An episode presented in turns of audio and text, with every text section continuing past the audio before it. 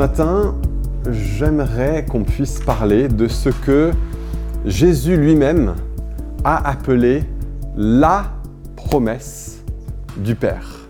Peut-être que certains savent déjà de quoi il est question, pour d'autres, peut-être pas, peut-être que ces paroles ne vous disent rien, mais Jésus a parlé d'une promesse que le Père a faite. Alors on a, on a toute la Bible qui est remplie de promesses.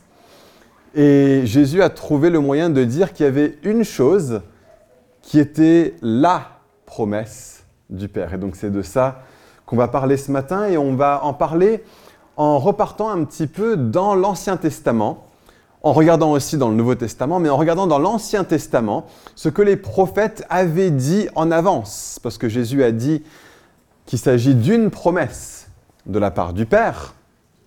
Et donc si c'est une promesse, c'est que c'est quelque chose qui a été dit et annoncé avant que ça a été donné. Euh, si je viens de donner à euh, mes enfants un beau cadeau pour Noël, je ne peux pas leur dire je vous ai promis de vous l'offrir, c'est je vous l'ai offert. Par contre, si je promets de leur offrir quelque chose, c'est que ce n'est pas encore donné. Et donc, il y a eu des choses qui ont été dites à l'avance, avant que ce soit donné. Et c'est ça qu'on va regarder aujourd'hui. Et euh, un exemple pour illustrer un petit peu l'état d'esprit dans lequel on peut se positionner, c'est que dans l'Ancien Testament, Dieu faisait des promesses. Il a dit des choses en avance, il a dit voilà comment les choses allaient être. Et les prophètes dans l'Ancien Testament voyaient en avance ce que Dieu avait promis, imaginaient en avance les choses telles que Dieu allait les faire.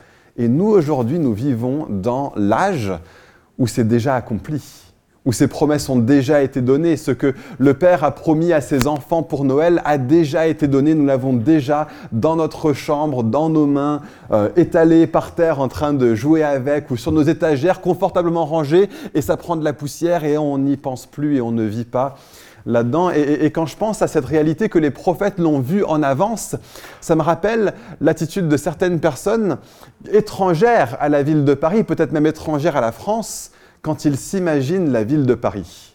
On l'a jamais vue. On n'a jamais vu ces beaux bâtiments haussmanniens, on n'a jamais vu la Seine avec tout ce qu'il y a de magnifique comme architecture alentour, on n'a jamais goûté à ces baguettes. Je discutais ce matin avec un costaricain, mon costaricain préféré, Fédé, qui nous expliquait qu'il a grandi dans un pays où on ne savait pas ce que c'était que du vrai bon pain. Le pain, c'est du pain, c'est du pain, c'est du pain. Nous, on sait qu'il y a des baguettes qui sont pas bonnes et des baguettes qui sont bonnes. Hein. Ça fait partie du charme et de la beauté de Paris.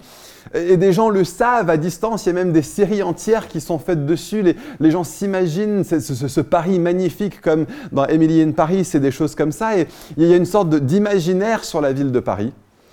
Mais quand on parle à beaucoup de Parisiens, Paris c'est quoi? Paris c'est la grisaille, Paris c'est le métro boulot dodo. Et on, on ne voit pas et on ne vit plus les magnificences de la ville dans laquelle on habite. Nous ne goûtons plus aux délices de la ville dans laquelle nous habitons, qui fait rêver le monde entier parce que c'est devenu trop familier.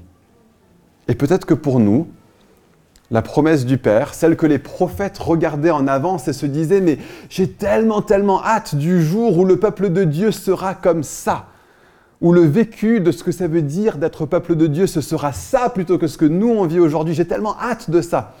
Et nous aujourd'hui, on vit dans cet âge.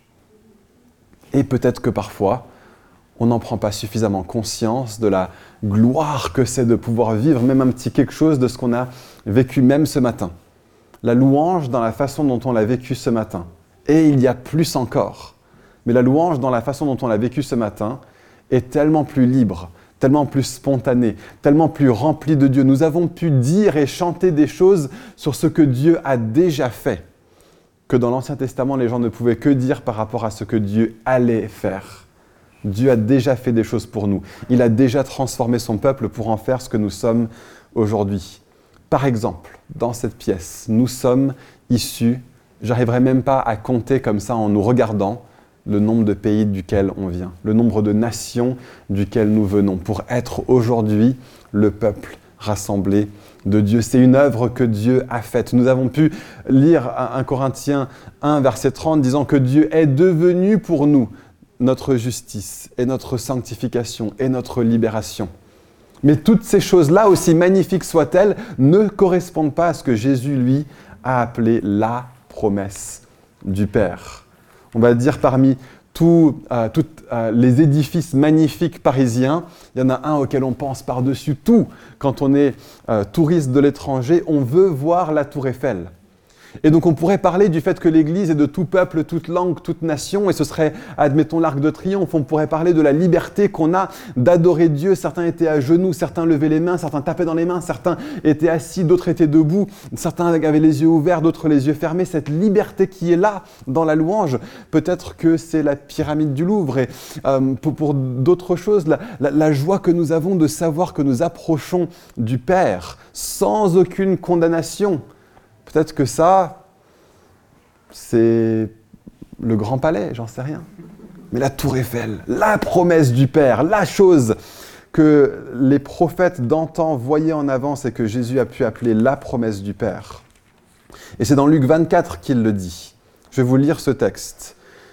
On va lire dans Luc 24 et puis on va lire ensuite la suite de l'histoire, parce que je ne sais pas si, si, vous le savez, mais l'évangile selon Luc et le livre des actes sont écrits par le même homme et qui sont écrits un petit peu comme le tome 1 et le tome 2 d'une même grande histoire de ce que Jésus a commencé à faire en venant sur terre, en mourant et en ressuscitant, et ce qu'il a continué à faire après qu'il est monté aux cieux et qu'il a envoyé son esprit, spoiler, et euh, euh, qu'il a bâti son Église pour que son Église continue de faire ce que Jésus avait commencé à faire. Et donc à la fin de Luc, il dit, voici, ainsi il était écrit, et il fallait que cela arrive, que le Messie souffrirait et qu'il ressusciterait le troisième jour, et que la repentance et le pardon des péchés seraient prêchés en son nom à toutes les nations, à commencer par Jérusalem. Vous êtes témoins de ces choses, et voici que j'enverrai sur vous ce que mon Père a promis.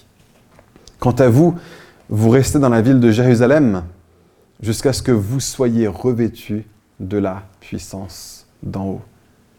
On pourrait dire, mais ce que le Père a promis, il y a tellement de choses.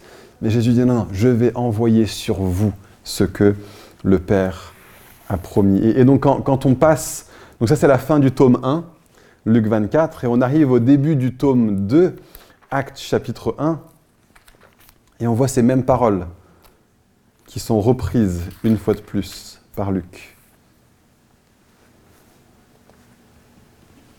Jésus leur dit encore une fois à ses disciples, hein, juste, je ne pense pas que j'avais le bon verset. Voilà, verset 4 plutôt. J'allais lire le verset, 8, verset 7 et verset 8, mais c'est le verset 4. Alors qu'ils se trouvaient en compagnie, Jésus leur dit de ne, pas, de ne pas s'éloigner de Jérusalem, mais d'attendre ce que le Père avait promis ce que je vous ai annoncé, leur dit-il, car Jean a baptisé d'eau. Jean a baptisé d'eau. Mais vous, dans peu de jours, vous serez baptisés du Saint-Esprit.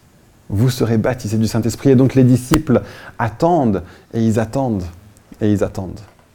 Et le jour de la Pentecôte, alors qu'ils sont réunis, un bruit comme celui d'un vent violent vient et remplit la pièce. Et tous sont remplis du Saint-Esprit. Et l'Esprit de Dieu se manifeste à travers le bruit d'un vent violent et à travers des langues de feu qui tombent sur la tête de chacun d'entre eux. Et ils se mettent à parler dans des langues nouvelles et ils se mettent à, aller dans, les rues et à proclamer les louanges de Dieu dans des langues qui leur sont inconnues. Et des hommes et des femmes venus de toutes sortes de nations alentours qui étaient là à Jérusalem pour rendre un culte à Dieu, ils entendent ces langues et ils disent mais comment ça se fait que ces hommes que nous savons être galiléens parlent dans une langue que nous comprenons.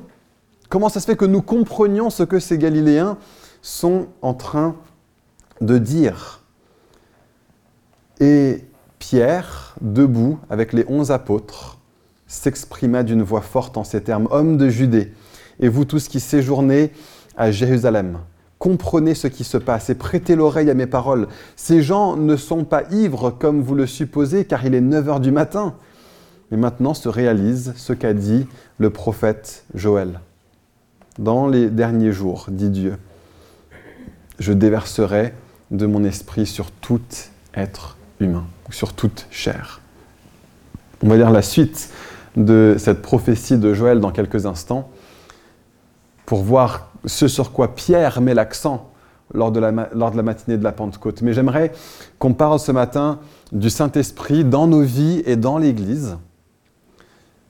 Mais j'aimerais qu'on ne se focalise pas que sur la question des dons du Saint-Esprit. Parce que la promesse du Père, pour nous individuellement et pour nous, son peuple, c'est qu'il déversera son esprit sur nous. Et ce que l'Esprit fait en nous est bien plus grand, plus encore, que de donner des dons spirituels. On pourrait dire ça, c'est le, c'est le troisième étage de la tour Eiffel. Mais il y a un premier étage et il y a un deuxième étage de cette promesse que le Père nous a donnée et que nous vivons aujourd'hui, mais parfois on ne se rend pas compte ni qu'on le vit ou peut-être qu'on ne le vit pas justement, mais c'est à notre disposition et on oublie que ça l'est. On, est devenu familier. On passe devant la tour Eiffel tous les jours et on ne prend pas le temps de s'arrêter et de regarder, de dire qu'est-ce que c'est merveilleux de vivre dans l'alliance de la promesse du Père. Quelle grâce, quelle joie, quel bonheur, quelle liberté de vivre dans ces temps qui sont les nôtres en tant qu'Église. Donc, Jésus dit que le Père avait fait cette promesse, et donc la question se pose, où est-ce que le Père a fait cette promesse? Le texte ne nous le dit pas, donc on est obligé d'aller euh, s'enquérir nous-mêmes, de, creuser dans les prophètes de l'Ancien Testament, de, creuser aussi euh, dans la loi et dans les écrits pour trouver est-ce qu'il y a des, moments où cette promesse est faite, est-ce qu'on peut voir un petit peu quelle était la, réputation que ces prophètes avaient de la nouvelle alliance qui allait venir? Un, petit peu, c'est comme si j'allais dans un autre pays et je me disais, c'est quoi la réputation de Paris dans un pays étranger, quelqu'un qui en a entendu parler mais qui ne l'a pas vu de ses yeux et je peux entendre quelqu'un me dire ah oui pour moi Paris c'est la mode et c'est tout ça. Et je me dis ok bah voilà la réputation de ma ville. Voilà des choses desquelles je peux être fier. Voilà quelque chose que je peux moi-même vivre et apprécier au quotidien parce que je vis dans cette ville. Mais je me rends pas compte que je l'ai à disposition parce que j'y suis tellement familier. Donc qu'est-ce que les prophètes voyaient en avance? Et donc on va lire Ésaïe 44 des versets 3 à 5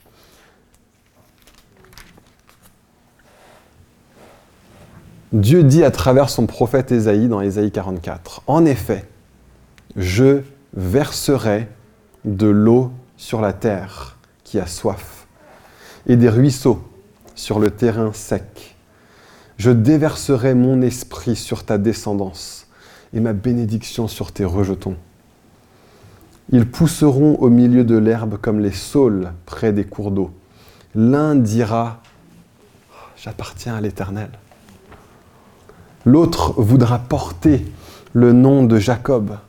Un autre écrira sur sa main propriété de l'Éternel et prendra avec fierté le nom d'Israël. Voilà une des premières choses que le Père a promis, c'est qu'il déversera son esprit. Et qu'est-ce qu'il se passera lorsqu'il déversera son esprit?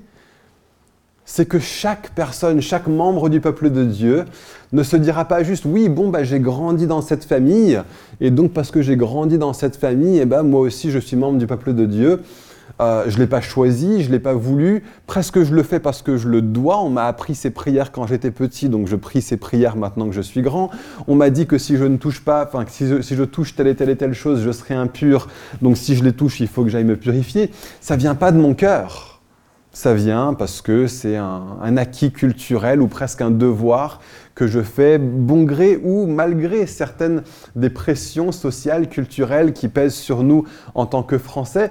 Certains se les approprient avec joie et d'autres, pour eux, c'est un poids et c'est pesant. J'ai été pasteur de jeunes pendant quelques temps dans la ville de Versailles, euh, qui est un endroit où beaucoup d'adolescents euh, se réjouissent d'appartenir euh, à des familles qui vivent dans des endroits où il y, a des attentes par rapport à une certaine façon de se comporter, de se tenir, etc. Certains le vivent extrêmement bien, l'endossent naturellement, et d'autres le vivent extrêmement mal. Le, le lycée à côté duquel était l'église où j'étais pasteur de jeunes était le lycée public dans lequel il y avait le plus haut taux de suicide de tous les lycées en France, à Versailles. On se dit, mais les gens vivent bien, ils ont... Non, parce qu'il y a cette pression qui pèse sur eux. Et dans l'Ancienne Alliance, on était peuple de Dieu parce qu'on était descendants physiques d'Abraham, d'Isaac et de Jacob, et donc tu l'es, et donc tu l'es.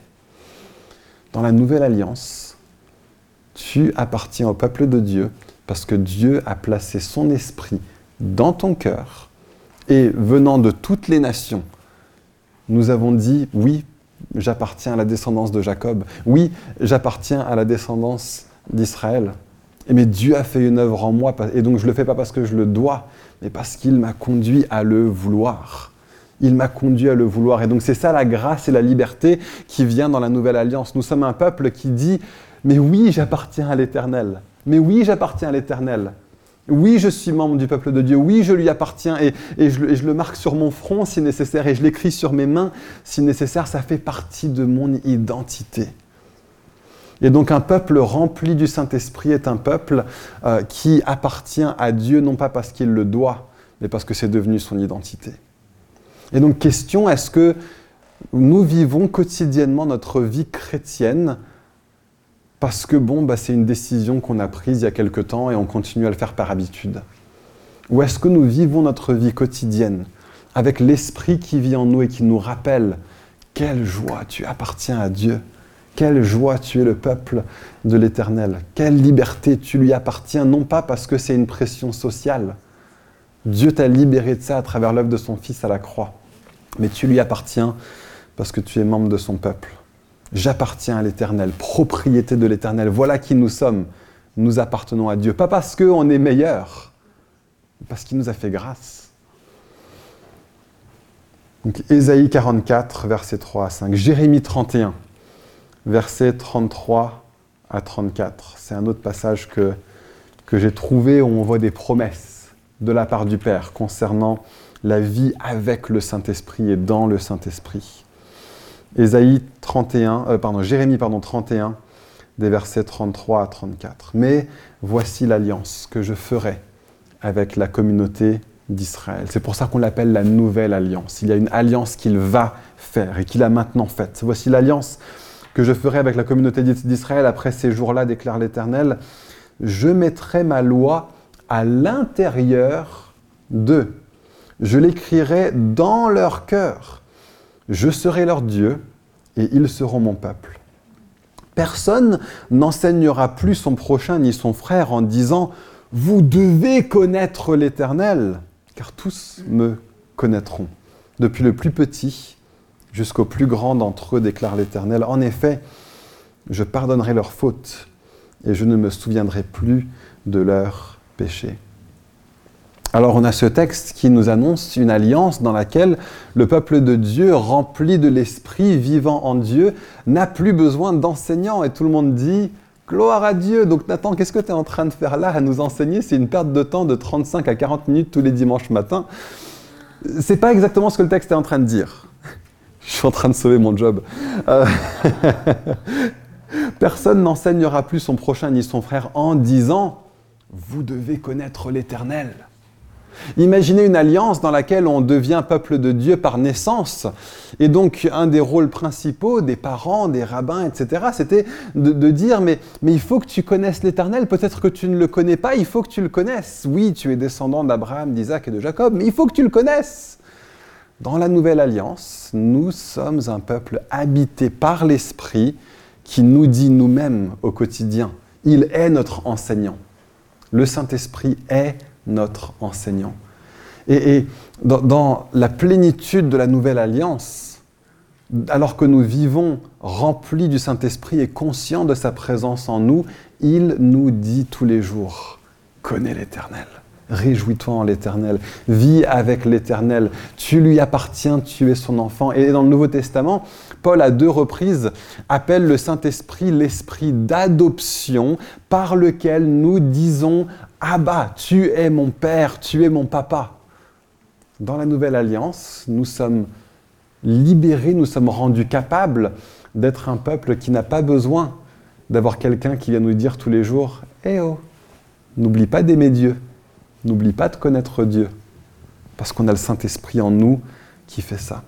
Et à travers les uns les autres, et on va en parler un petit peu plus quand on parle des dons spirituels, à travers les uns les autres, nous nous rappelons les uns les autres à aimer le Seigneur. C'est un des objectifs du rassemblement du dimanche matin, pas seulement lorsque le prédicateur se lève et qu'il ouvre la parole et qu'il dit vous devez connaître le Seigneur ou vous devez aimer le Seigneur, nous nous encourageons mutuellement à aimer le Seigneur, à le servir, à le suivre, à être remplis d'une passion nouvelle, renouvelée, d'une fidélité à lui qui est nouvelle, renouvelée, un engagement envers lui qui est nouveau, qui est renouvelé, de recevoir de la part de, Dieu de la compassion de façon nouvelle, renouvelée, de, recevoir la, la connaissance qui nous fait grâce de façon renouvelée. On le fait les uns pour les autres à travers l'exercice des dons spirituels qu'on va regarder dans un instant. C'est une façon dont nous nous entre-encourageons les uns les autres. Mais plus que ça, dans, euh, euh, Colossiens chapitre 3 verset 16, Paul nous dit de nous édifier les uns les autres à travers des chants, des psaumes, des cantiques, des psaumes et des chants spirituels. Autrement dit, quand on se rassemble pour chanter pour le Seigneur de tout notre cœur sous l'inspiration de la grâce, pour continuer à reprendre Colossiens 3.16, nous chantons à Dieu, bien sûr, c'est à Dieu que nous chantons sous l'inspiration de la grâce, mais c'est aussi pour nous édifier les uns les autres. Quand je suis là le dimanche matin et que j'entends l'assemblée chanter de tout son cœur, ça me fait du bien, moi. Ça m'édifie, moi. Et j'espère que c'est le cas pour chacun d'entre nous. Nous nous édifions les uns les autres alors que nous chantons au Seigneur, alors que nous entonnons des chants ensemble, que nous lisons ou que nous chantons d'ailleurs des psaumes ou que l'un ou l'autre a un chant spirituel. C'est une façon de nous encourager les uns des autres. C'est une des manières dont, à travers son Saint-Esprit, Dieu prêche à notre cœur. Vous devez connaître le Seigneur. Et qu'on n'a pas besoin de quelqu'un qui vienne nous le rappeler constamment. Autrement dit, en tant que peuple de Dieu, grâce au Saint-Esprit, nous pouvons aller plus loin. Nous pouvons aller plus loin que les basiques. Parce que nous les avons reçus dans notre cœur, nous avons connu ces choses, et Dieu nous appelle maintenant à aller plus loin encore. Mais parfois, parfois, on devient trop familier avec ces choses, avec la vie dans l'esprit, la vie par l'esprit. Et on habite à côté de la tour Eiffel. Et on ne se délecte pas d'habiter à côté de la tour Eiffel et de pouvoir la voir et en profiter tous les matins. Et donc de temps à autre, on vit dans cette nouvelle alliance où le Saint-Esprit est mis à notre disposition sans vivre comme un peuple de la nouvelle alliance. Et parfois c'est le cas. On a encore besoin que des gens viennent nous rappeler, il faut que tu connaisses le Seigneur.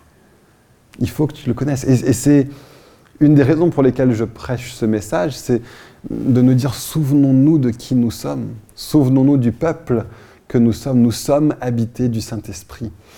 Et ne, vivons pas à Paris comme des personnes qui n'habitent pas à Paris. Nous avons la tour Eiffel à côté, profitons-en, ne devenons pas excessivement familiers avec la nouvelle alliance dans laquelle nous vivons. Ce que les prophètes voyaient en avance était une ville à une architecture magnifique. Et nous, quand on vit dans cette nouvelle alliance, ça a été terni devant nos yeux et on n'en profite pas toujours comme on pourrait en profiter. Donc, mon appel ce matin est simplement celui-ci. Profitons-en. Vivons avec le Saint-Esprit. Passons nos, matinées ou nos après-midi ou des moments dans notre journée, trouvons des moments pour nous réjouir une fois de plus, nous rappeler une fois de plus, je, suis enfant de Dieu, je lui appartiens et je le connais. Et je n'ai pas besoin euh, que quelqu'un vienne taper à ma porte pour me rappeler, tu dois connaître l'Éternel. J'ai le Saint-Esprit de Dieu en moi. Donc profitons du fait que nous avons Christ en nous, l'espérance de la gloire. Donc ça c'est Jérémie 31. Ézéchiel 36 verset 33. Je vais simplement le lire, dire quelques mots dessus, et puis on passera au, dernier texte. Ézéchiel 36, verset 33. Voici ce que dit le Seigneur l'Éternel. Le jour où je vous purifierai de toutes vos fautes, je repeuplerai les villes et les ruines seront relevées. La terre dévastée sera cultivée au lieu d'être un désert aux yeux de tous les passants. On dira, cette terre dévastée, est devenu pareil à un jardin d'Éden. Et ces villes qui étaient en ruine, désertes et abattues sont maintenant fortifiées et abattu. Alors les nations qui resteront autour de vous reconnaîtront que c'est moi l'Éternel qui ai reconstruit ce qui est abattu et planté ce qui était dévasté. Moi l'Éternel, j'ai parlé et j'agirai. Il a fait la promesse et il l'a désormais fait. Un peuple qui était en ruine est devenu comme un jardin d'Éden. Quelle était la spécificité du jardin d'Éden?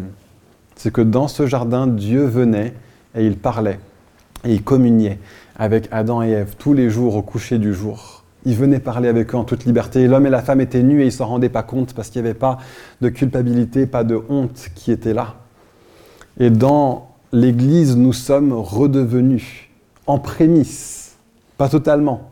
Il y a un jour qui vient où le peuple de Dieu sera pleinement comme un jardin d'Éden devenu une grande ville magnifique dans laquelle tous accourront pour rendre gloire à Dieu. Mais nous sommes déjà comme une sorte de jardin d'Éden revisité. Et ce qui est euh, spécifique de nous en tant qu'Église, c'est que nous avons accès à la présence de Dieu. Nous avons accès à la présence de Dieu. Nous sommes, en tant qu'Église, le lieu dans lequel Dieu vit. C'est le cas individuellement dans notre cœur, mais c'est le cas également alors que nous nous rassemblons. Parce que Dieu habite dans nos cœurs par l'Esprit, et le Nouveau Testament compare l'Église au temple de Dieu par l'Esprit. Le temple, qu'est-ce que c'est? C'est le lieu où Dieu habite. Et donc en tant qu'Église, en tant qu'Église, délectons-nous et, et vivons ce privilège de la présence de Dieu alors qu'on se rassemble. Et c'est quelque chose qu'on fait en tant qu'Église, mais, continuons à le faire. Allons plus loin encore, aspirons à encore plus de ces choses. Parce que il y a un des aspects euh, de, de, cette question du Saint-Esprit qui est présente à bien des reprises dans le Nouveau Testament. C'est la question de la manifestation de l'Esprit comme associée à la soif du peuple de Dieu. Donc quand Jésus euh, parle du fait que le Saint-Esprit va venir, il dit à tous ceux qui ont soif, ils boiront de l'eau de la vie. À tous ceux qui ont soif. Et, si vous avez soif, des fleuves d'eau vive couleront de vous, comme le dit l'Écriture. Quand, quand Paul parle des dons spirituels, il dit désirez ardemment les dons spirituel, rechercher ardemment les dons spirituels. Et donc cette question de la promesse de Dieu nous a été non seulement promise, mais elle nous a été donnée, mais c'est aussi à travers notre soif que nous vivons dans les bienfaits de la vie dans l'esprit et par l'esprit. Et le dernier passage qu'on va lire ce matin dans les, les prophètes, cette promesse que Dieu nous a faite, c'est dans Joël chapitre 3 verset 1.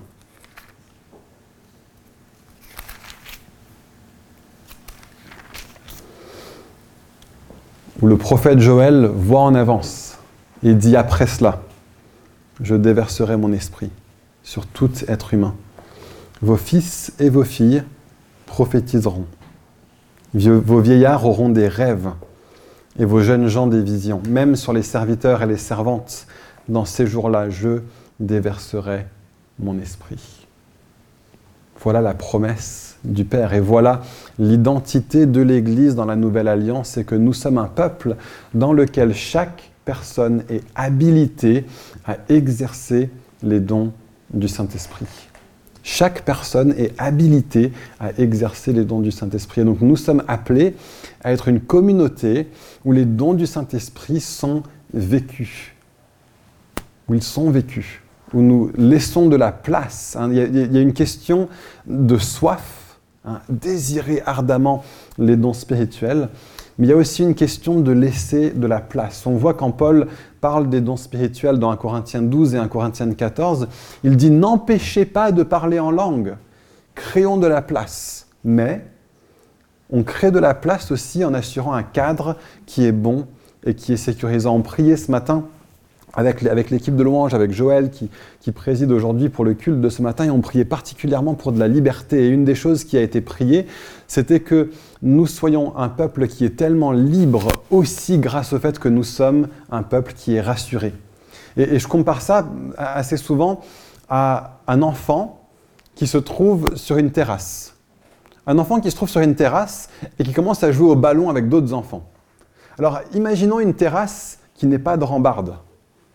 Est-ce que l'enfant se sentira libre et en sécurité de pleinement profiter de son jeu de ballon s'il n'y a pas de rambarde? Non.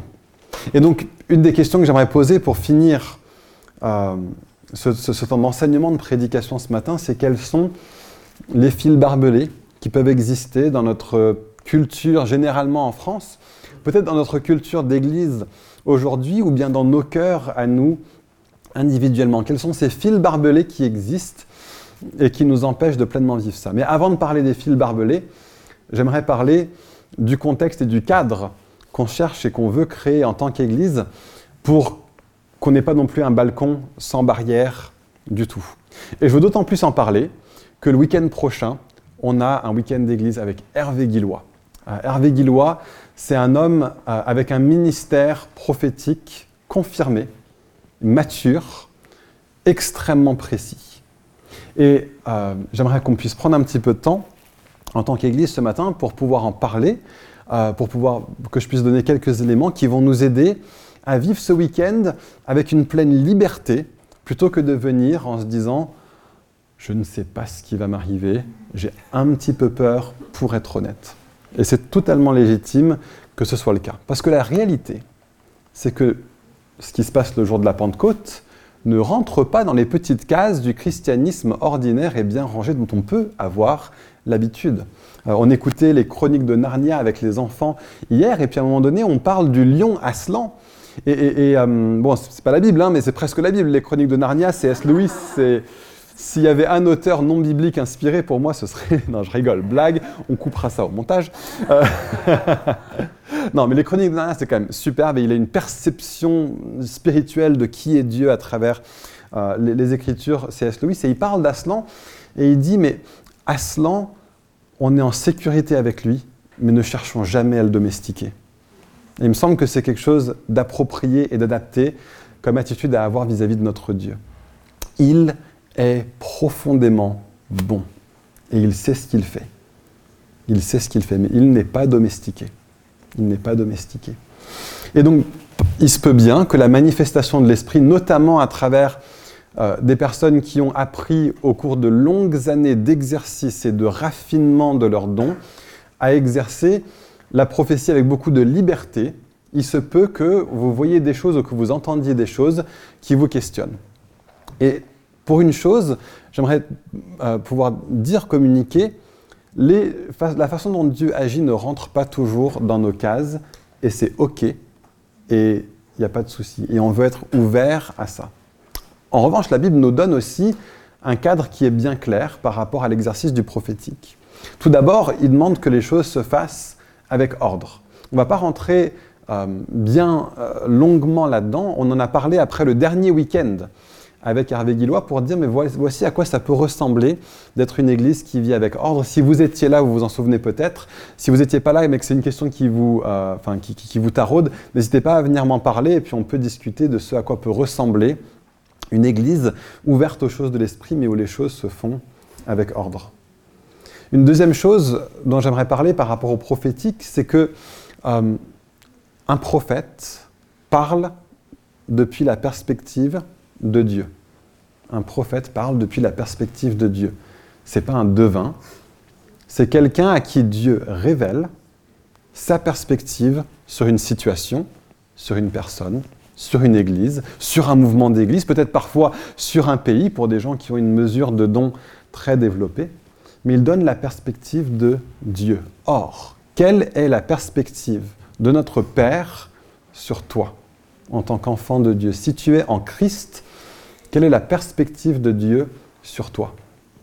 C'est que tu es un fils ou une fille bien aimé, profondément bien aimé.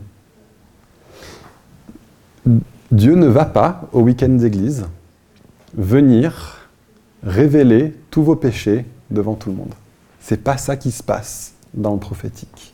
C'est pas ça qui se passe dans le prophétique. Et si c'est ça qu'un prophète fait, il n'est pas en train de parler depuis la perspective de Dieu.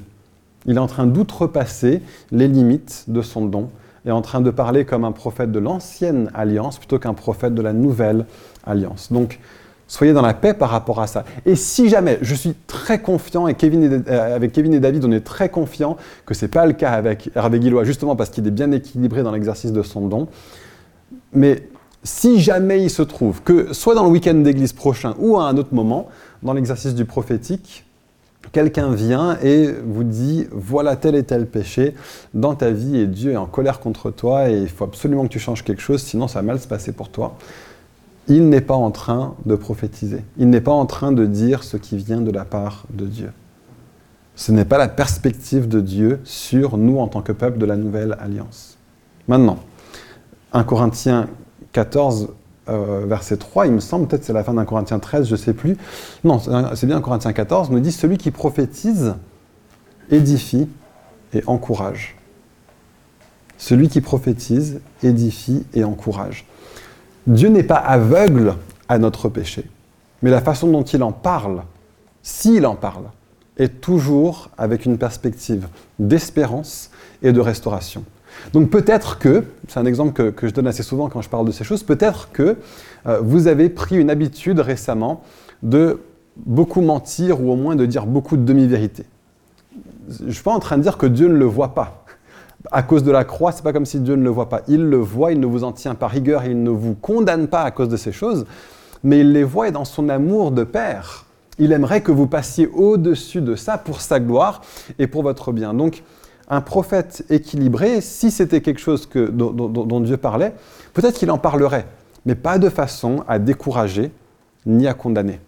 Comment est-ce que moi je le ferais si j'avais cet exemple? Eh bien, je dirais, je vais prendre un nom au pif, Jean-Charles. Jean-Charles, euh, j'ai l'impression que Dieu veut vraiment t'encourager à marcher et à avancer dans la vérité vraiment radicale. Il veut faire de toi un homme extrêmement véridique. Est-ce que je l'ai condamné? Est-ce que je l'ai jugé? Est-ce que je l'ai découragé? Non, je pense pas. Le but et la façon d'en parler était pour encourager pour aider. Donc peut-être qu'il y a des choses que Dieu voudra raffiner dans votre vie à travers ce week-end, comme il le fait à travers n'importe quel temps de louange ou prédication ou conversation dans une braise, nos, groupes de maison, ou à n'importe quel autre moment de la vie du chrétien. Quand on lit la Bible le, matin tout seul, Dieu parfois veut mettre des choses en lumière, il veut nous raffiner, il veut nous conduire de plus en plus à la ressemblance de Christ.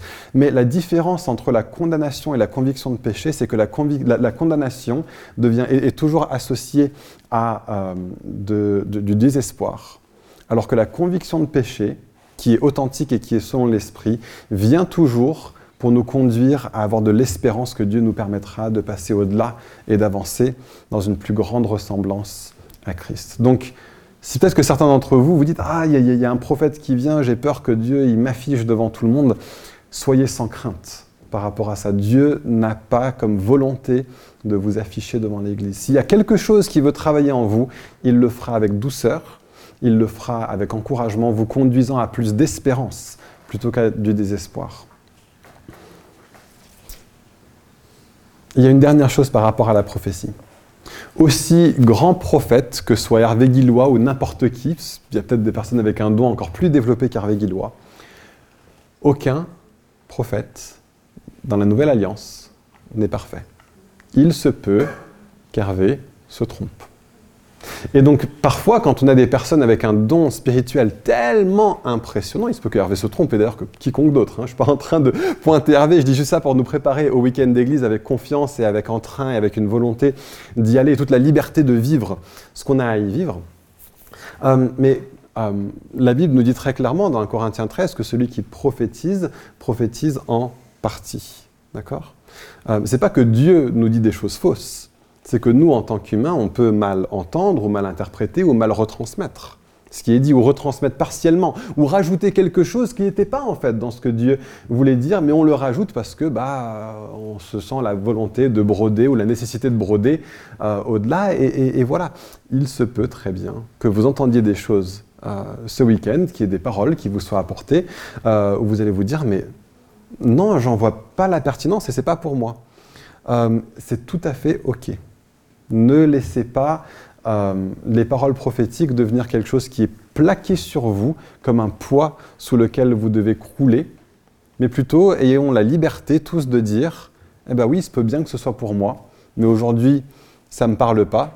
Je le laisse de côté, peut-être je le note dans un coin, et peut-être que, bah, un moment donné de ma vie, je me rendrai compte, et mais en fait, si, en fait, si c'était pour moi, et vraiment c'était le cas, ce que Dieu a dit à travers euh, cette parole prophétique ce jour-là, il se trouve que c'était vrai, mais peut-être que non.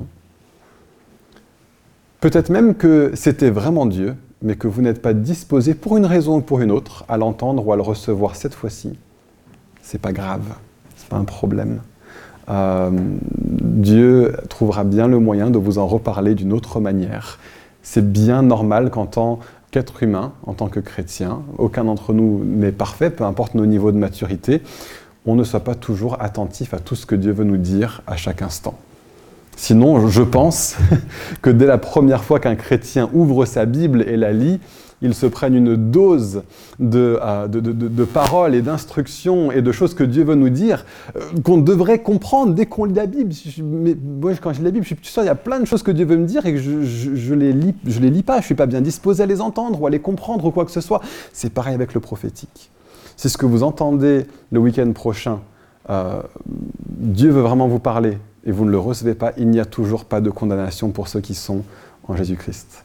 Donc vivons-le avec joie, c'est une vraie grâce de pouvoir recevoir quelqu'un qui non seulement exerce le don spirituel de prophétie euh, avec une, une, capacité et une maturité de don très très haute, mais en plus de ça, il peut être un modèle et un exemple pour nous différentes personnes ce week-end, j'en suis convaincu, au contact d'Hervé Guillois, vont grandir dans le prophétique. Et ce sera un bienfait pour toute l'Église. Et mon souhait, mon désir, c'est qu'on grandisse en tant que communauté prophétique pour être un peuple qui est capable d'exercer de façon fréquente et régulière et naturelle et normale et sans devenir une église euh, où euh, tout devient super spiritualisé ou bien on est un petit peu bizarre à tous les moments, euh, mais qu'on puisse simplement être des hommes et des femmes qui savent écouter Dieu, connaître sa perspective sur les gens et pouvoir proposer de prier pour quelqu'un ou apporter une petite phrase, une petite parole au milieu d'une conversation qui va se trouver être une parole de sagesse ou une parole de connaissance, une parole en saison, quelque chose de prophétique de la part de Dieu,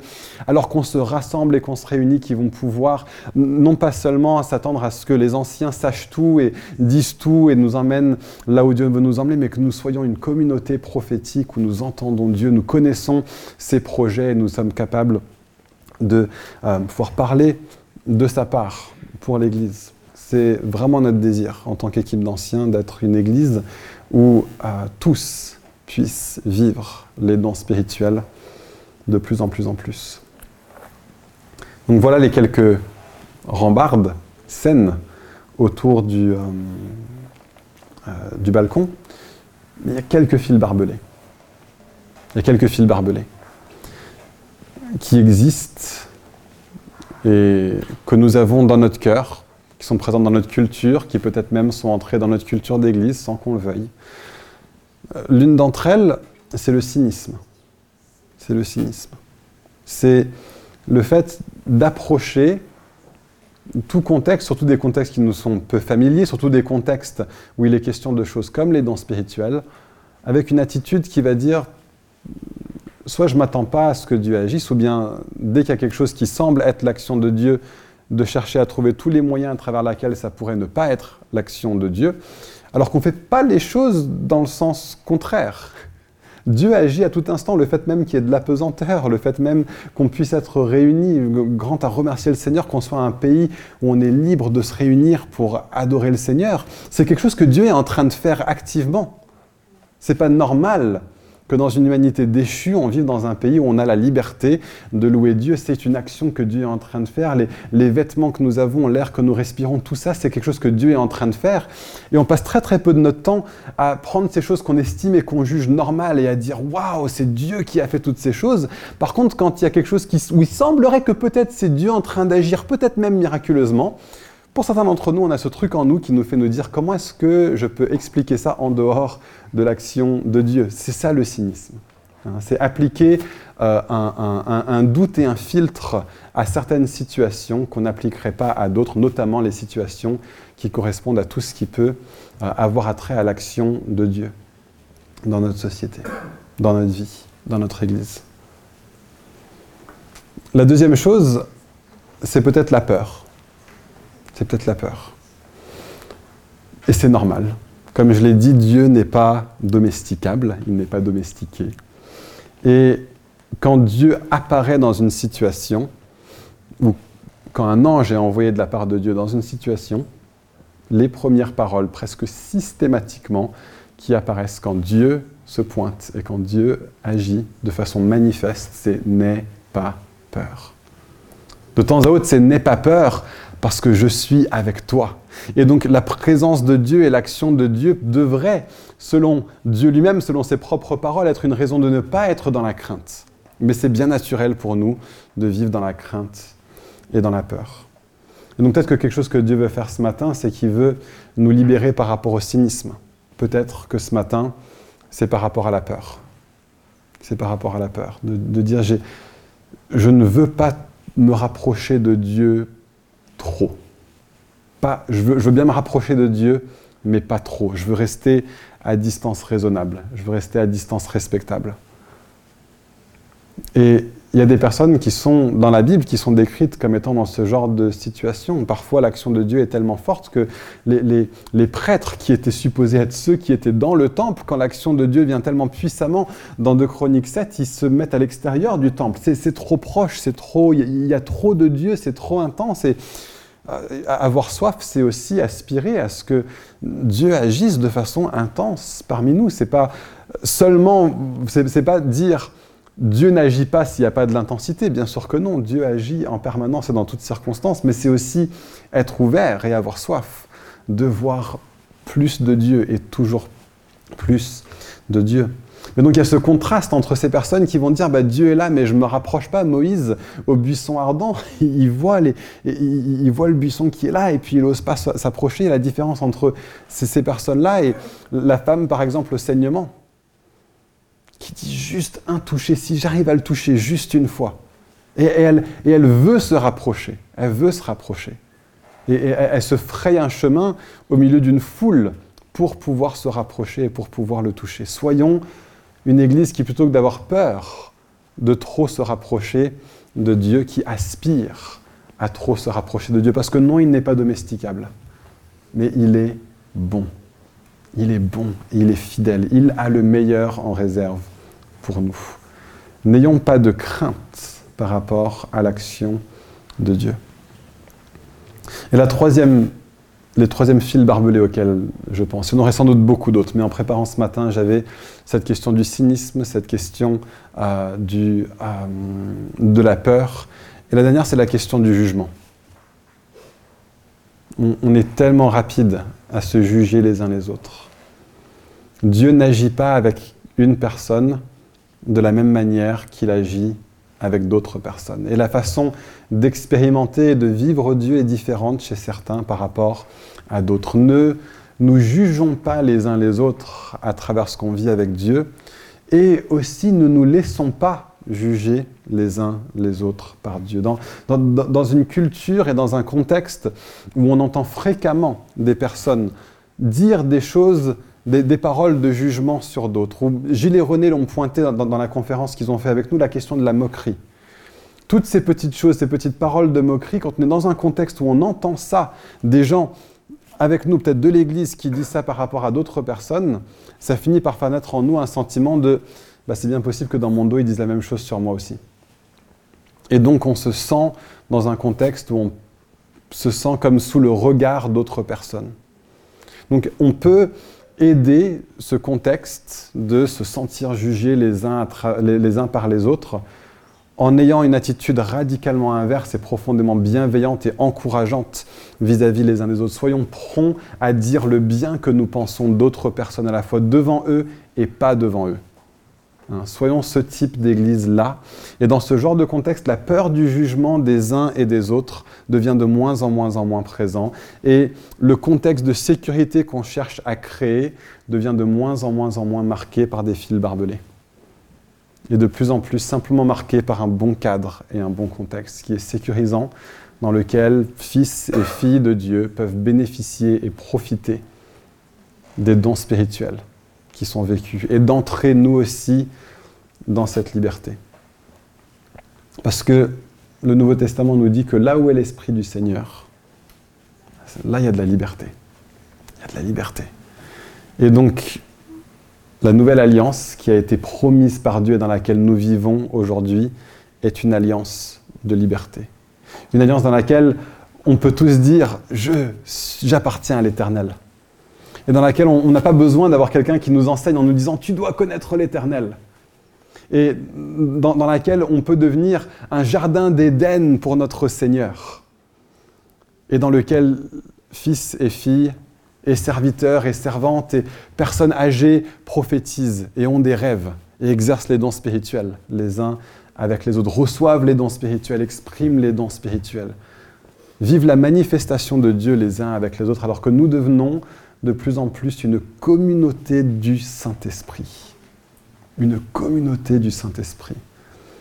Une Église qui est marquée par le fait que nous sommes remplis de l'Esprit et que ça se voit avec amour, joie, paix, patience, bienveillance, fidélité, bonté, maîtrise de soi, toutes ces choses-là en abondance.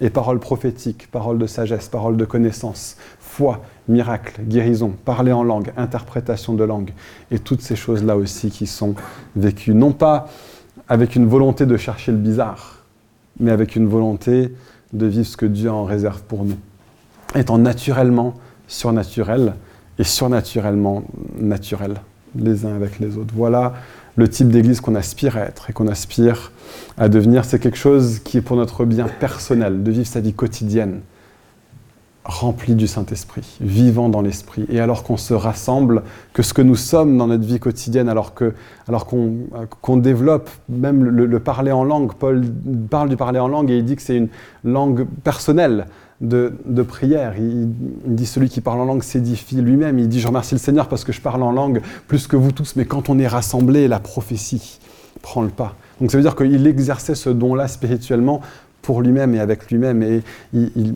soyons une, église de personnes qui savent se réjouir au quotidien. J'appartiens à l'Éternel. Je suis son fils, je suis sa fille. Son esprit vit en moi. Grandissons là-dedans et alors qu'on se rassemble que ce soit comme une sorte de magnifique melting pot de tous ces différents produits chimiques tellement compatibles par Dieu pour former une sorte de grand ensemble qui constitue une louange à Dieu, une expression du royaume de Dieu au milieu euh, de cette ville. Voilà qui nous sommes appelés à être. Et euh, mon souhait, c'était de partager ça pour nous ce matin. J'aimerais qu'on puisse finir en priant et euh, en chantant à nouveau le chant qui parle du fait qu'il est Christ en nous, l'espérance de notre gloire. Mais est-ce que je peux vous demander à tous de, vous lever? Je vous demande à tous de vous lever, simplement parce qu'on va prendre un temps communautaire de chant. Euh, mais alors qu'on se lève, pour ceux d'entre vous qui ont été interpellés par quelque chose dans ce message, que cet acte de se lever, ce soit pour vous une façon de vous dire, il y a quelque chose que j'ai entendu ce matin que j'aimerais vivre plus. Il y a quelque chose que j'ai entendu ce matin qui me donne soif, qui me donne envie. Quelque chose que j'ai entendu ce matin duquel je veux me repentir. Quelque chose que j'ai entendu ce matin qui me parle. Et alors qu'on se lève, que ce soit une façon de dire à Dieu, Père, tu me vois. Tu me vois ici, prêt à recevoir, prêt à entrer dans quelque chose de nouveau. Et je te demande par ton esprit de venir le faire. Alors qu'on finisse culte ensemble.